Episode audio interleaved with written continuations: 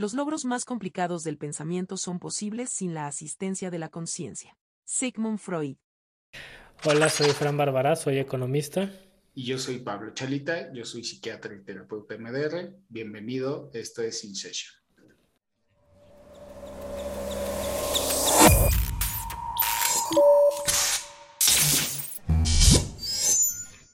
La unidad es la variedad, y la variedad en la unidad es la ley suprema del universo.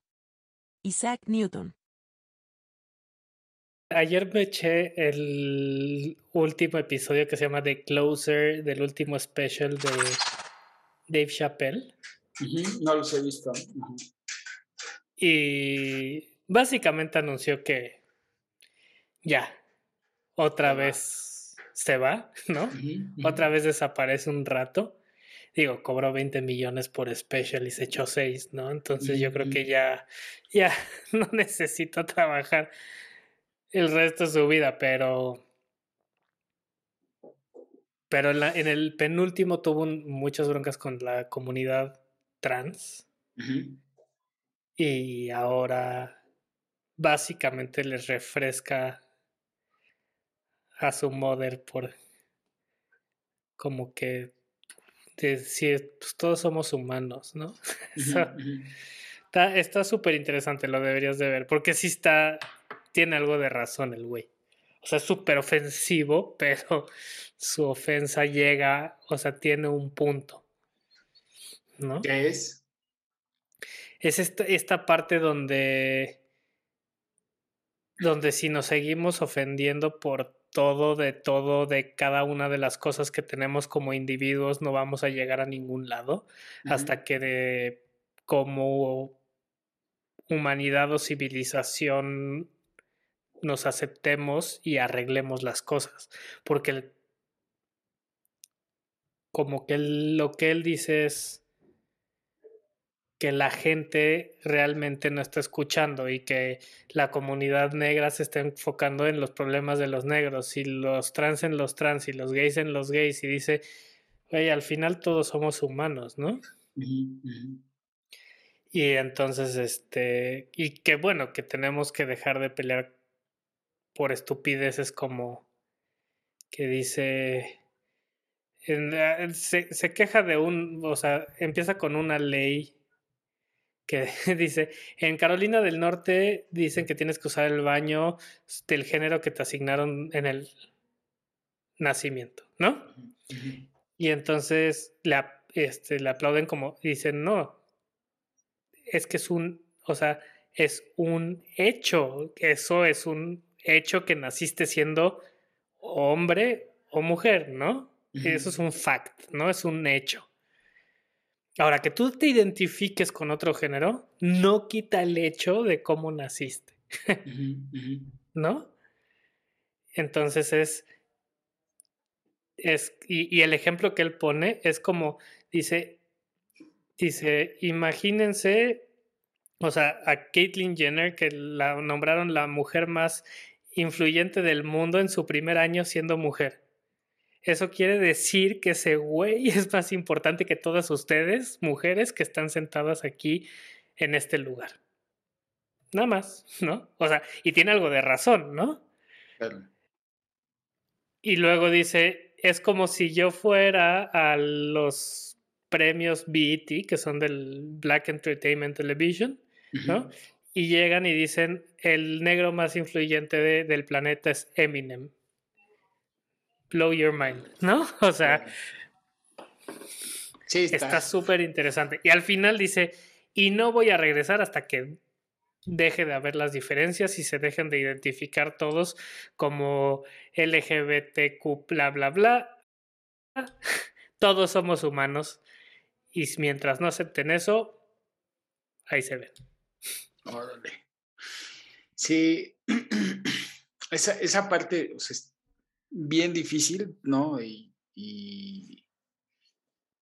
¿no? hasta meterse es complicado, porque desde, meterse desde el punto de no lo termino de entender tal vez, ¿no? O sea, como no estoy metido, como no pertenezco al grupo, pues no estoy metido.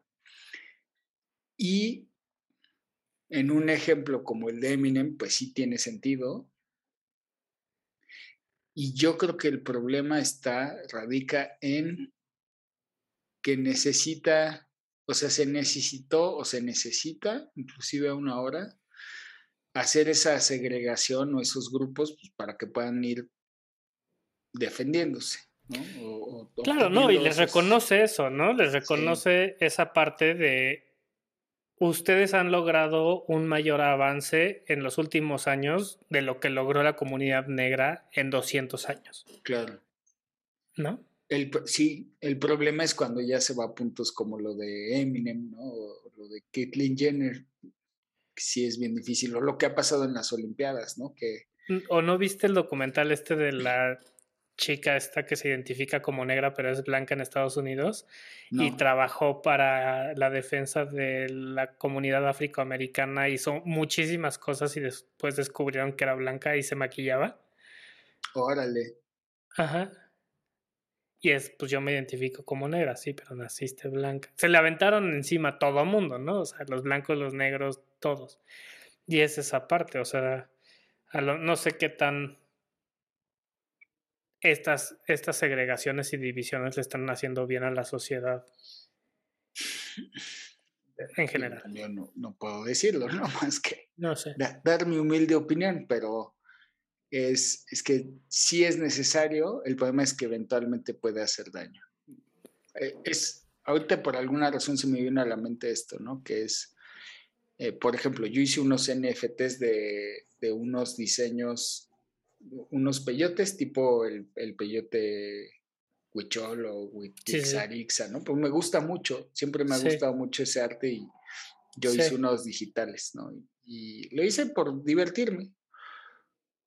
Y en algún momento cuando los estaba subiendo como NFTs al OpenSea, pensé, o sea, pasó por mi mente, uy, a ver si no me meto en broncas, ¿no? De que empiecen a decir, digo, si se vendieran, si hubieran hecho un éxito, haz de cuenta y así eso, ya sabes, el típico de, doctor vende NFTs en un millón de dólares.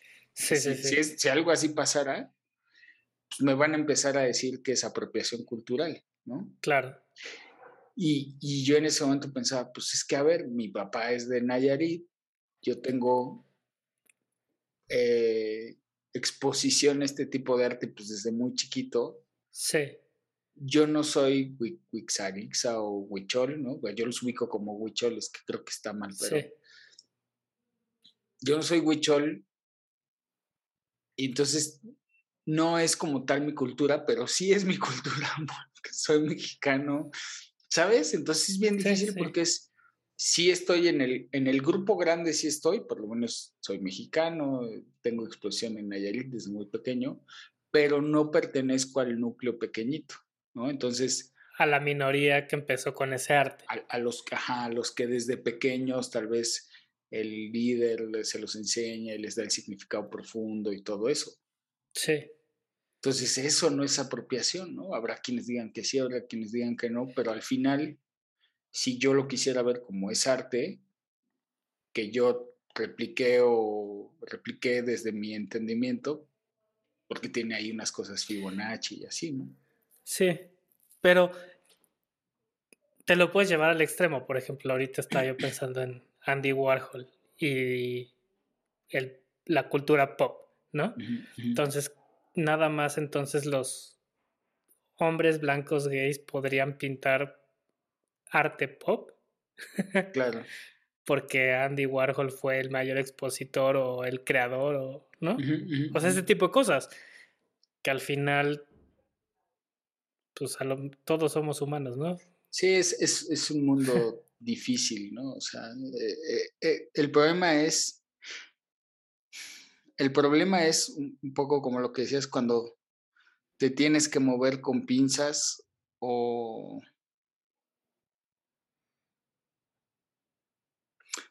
O lo que hagas pensando que no está mal porque eres humano, otra vez vuelve a segregar ¿no? esa ese grupo que se ha defendido. Es, es bien difícil, la verdad es que es un tema bien, bien, bien difícil y yo creo que políticamente, pues puede ser incorrecto desde el punto donde lo ves, correcto o incorrecto, ¿no? Sí, claro. yo sí creo que en el idioma español, que pues digo, de ahí salió todo esto de decir bienvenidos o bienvenido, sí, lo, ideal sería el bienvenide, si es neutral, o sea, sí tiene una neutralidad y se debería de usar en ciertas palabras. Sí.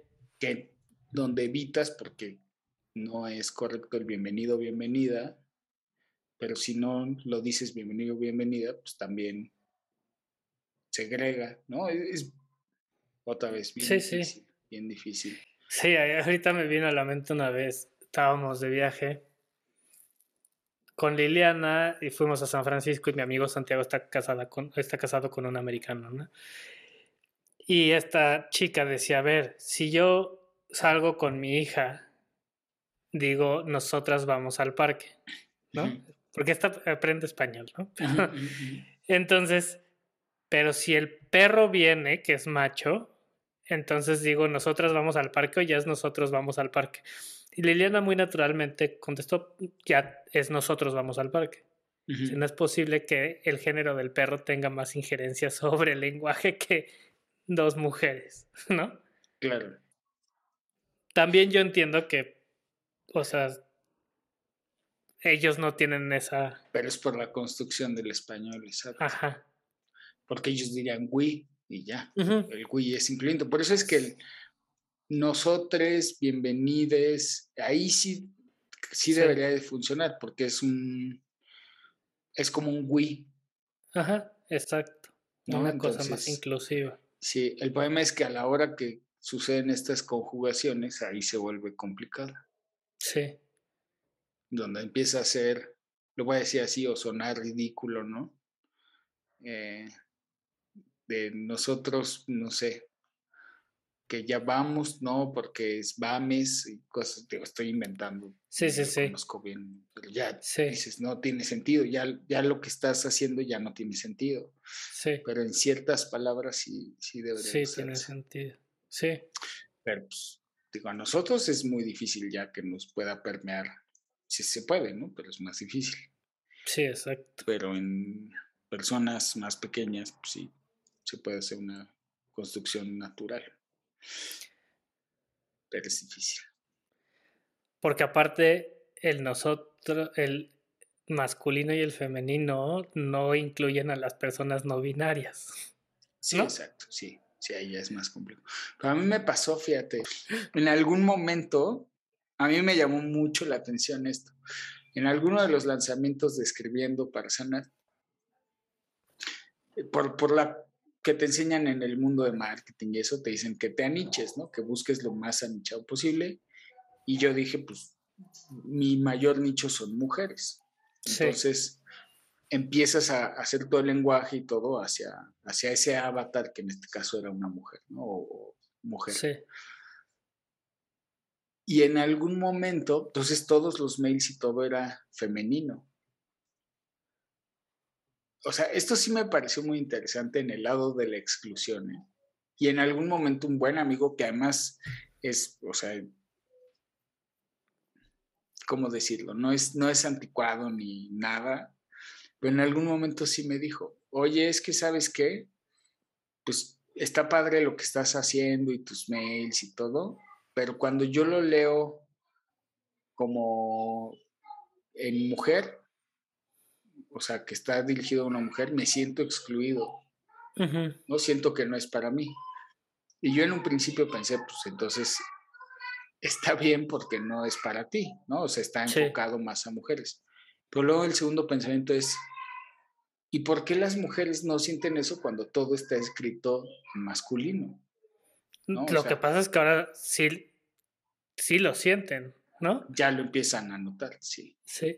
Pero en general, o sea, si yo mando un mail, a todos nosotros nos ha llegado a pasar que en momentos de crisis podemos explotar y tener conflictos y sentirnos que queremos renunciar a todo. una mujer puede voltear y decir, ah, sí, yo lo he sentido. Pero supongo nosotras, algún, nos ha pasado a todas nosotras que en algún momento, ahí sí ya es exclusivo de ellas, ¿no? Sí. sí, está súper interesante, no lo había pensado así. Sí, o sea, ahí sí hay una parte donde, eh, ¿por qué yo hombre sí me siento excluido o yo solo me excluyo cuando es así? Sí. ¿No? Y ahí seguro viene la resistencia del cambio y por lo que todos esos grupos pelean hasta donde para mí es un uso racional, porque alguna vez se lo preguntaba a alguien como lo de binario y no binario, la verdad es que no lo termino de entender. De lo que he escuchado o he alcanzado a ver. Sí. es que no son ni hombres ni mujeres. Sí, por eso, o sea, no lo termino de entender. Sí. ¿no? sí, sí, pues, si me pongo en un modelo sarcástico, irónico, pues que eres robot, ¿no? ¿Sabes? Sí. sí, sí, sí. Pero pues ya es ofensivo, entonces. Sí, claro. Eh, pero pues, sí, en, otros países sí está muy duro, ¿no? Porque ya habrá mucha comunicación. Cuando me escribe gente, por ejemplo, de Estados Unidos, casi todos en su mail ponen el he, he, him, she, her, ¿no? Y yo lo veo y digo, ok, pues esos son los que he visto, y, pero el otro qué es, ¿no? Sí. No, no lo termino entendiendo tal vez porque no estoy metido en el mundo, ¿no? Sí. Y tampoco, no sé, no sé si lo podamos enjuiciar o juzgar si no, estamos ahí metidos, ¿no? Ya. Sí, es un tema que sí es complicado y está bien ponerlo ahí afuera, ¿no? también. Y deben de tener también muchas batallas internas, ¿no? O sea, digo como todos, pero diferentes que nosotros no nos imaginamos. Claro. Sí, alguna vez alguien me escribió, una psicóloga me dijo, oye, necesito que me recomiendes a un psiquiatra que sea especialista en trans, ¿no? Y ya le escribí a algún conocido y le dije, oye, ¿conoces a alguien? Sí, yo, este, ah, buenísimo. Y todavía cuando le mandé el contacto me dijo, pero sí seguro es especialista en trans. Le dije, digo, eso es lo que él me dijo, ¿no? Yo no existe un título que diga que eres especialista, subespecialidad en eso. Pero ahí la pregunta que me surgió es, o sea, ¿por qué, ¿por qué será el hincapié en eso? Solo me quedan dos, ¿no? Que es uno es esto, es necesita alguien que entienda su sufrimiento porque los demás no lo entienden o que ha trabajado con personas con ese sufrimiento. Sí, claro. El otro es luego que eso pasa con los padres, ¿no? Cuando son, adolescentes, que es, este, estoy buscando a alguien que lo cambie, que lo regrese, no que le quite estas ideas, pero pues, sí, sí, sí, sí. No creo que buscaras un especialista en trans por un deseo de que volviera o de que cambiara, ¿no? Pero bueno, luego uno se encuentra cada cosa. Sí. espero que haya sido por ayudar. Yo espero y creo sí. por quien me lo preguntó, además. ¿no? sí, sí, sí, sí. O sea, quien me lo preguntó le hubiera dicho, estás loco. ¿Quién? Sí, sí, sí, eso no se puede, es una decisión. Sí. Si todos tirásemos en la misma dirección, el mundo volcaría. Proverbio judío. Pues muchas gracias por acompañarnos en este capítulo. Esperamos que haya sido de tu agrado y nos vemos en el siguiente. Esperamos que les haya gustado otro episodio más de InSession.